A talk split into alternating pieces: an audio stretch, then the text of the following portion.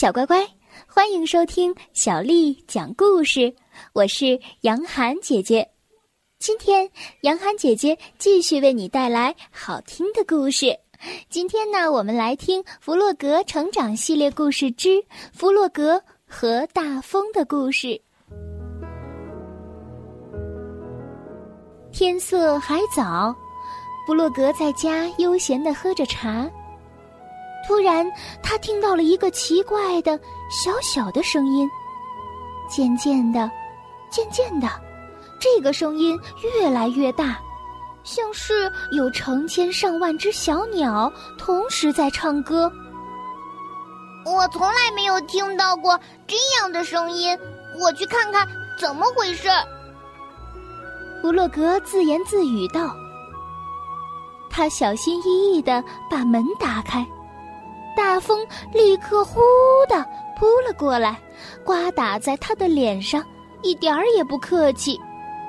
这风可真大啊！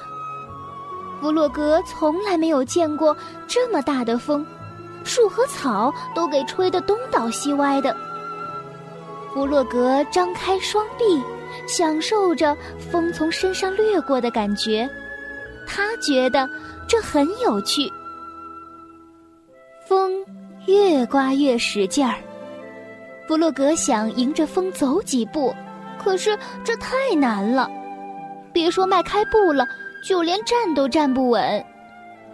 风越来越大，越来越大，突然一阵狂风卷起，把他直统统的吹回到了家里面。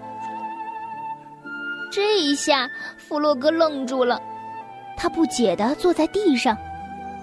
风趁势从门外吹了进来，把茶壶吹得掉了下来，水洒了一地。弗洛格从地上爬起来，走到椅子边，刚准备坐下，哐！突然传来了一阵震耳欲聋的巨响，屋子顿时摇摇晃晃，嘎吱作响。弗洛格的心里禁不住担心起来。这究竟是怎么回事啊？弗洛格想推开门去看看，可是无论他怎么使劲儿，门根本就动不了，好像有东西把门卡住了。弗洛格走到窗边一瞧，呀，他屋后那棵大树被风刮倒了，大树堵住了家门口。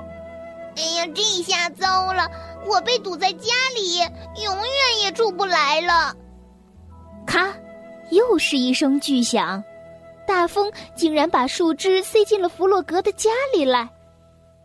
弗洛格惊愕的看着窗外，他伤心的想：我曾经引以为傲的美丽大树，现在我该怎么办呢？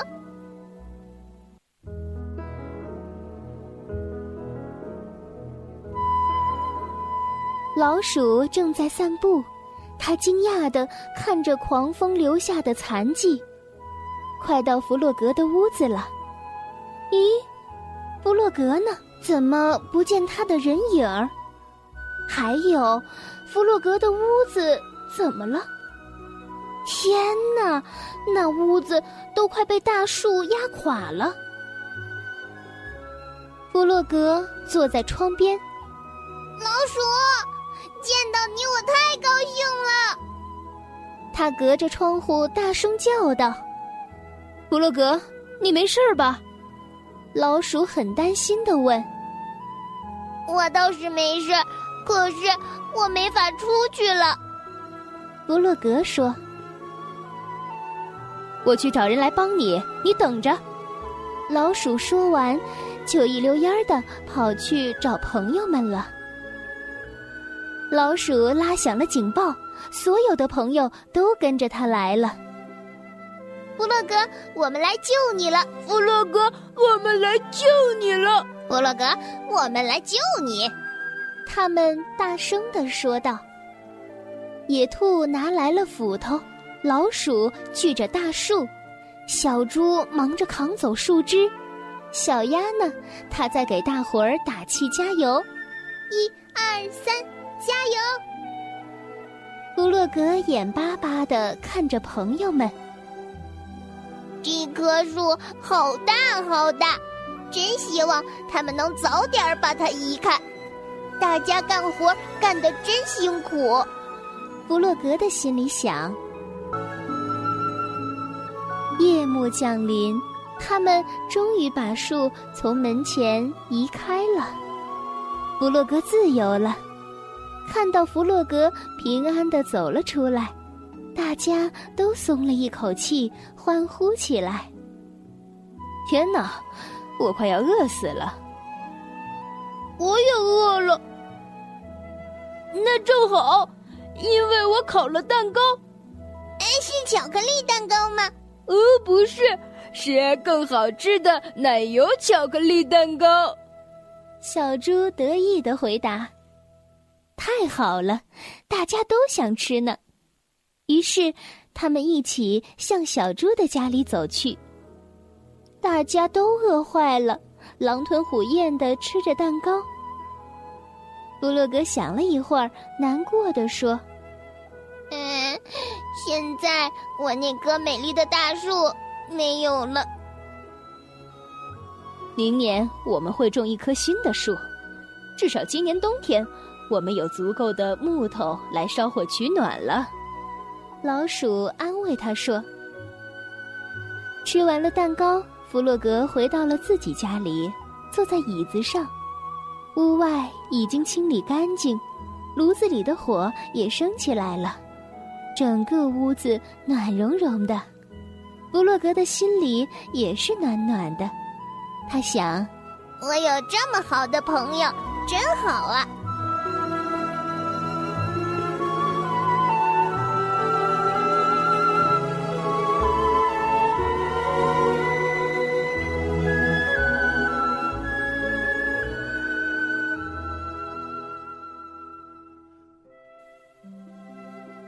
小乖乖，其实，在生活当中，朋友就是这样，在你最需要帮助的时候，不会远离你，而是尽全力的帮助你摆脱困境，安慰你，陪伴你，一起面对生活中的风风雨雨。我们因为有了朋友，你就不会感到孤单，也会有面对一切困难的勇气，因为有了朋友。你会感到幸福，心里满意的是满满的温暖。好了，今天的故事就为你讲完了。在节目最后啊，我要提出三个问题。第一个问题是，弗洛格为什么出不去了？第二个问题是，小伙伴们拿来了工具营救弗洛格，锯子是谁带来的呢？第三个问题是。弗洛格和朋友们去谁的家里吃蛋糕了呢？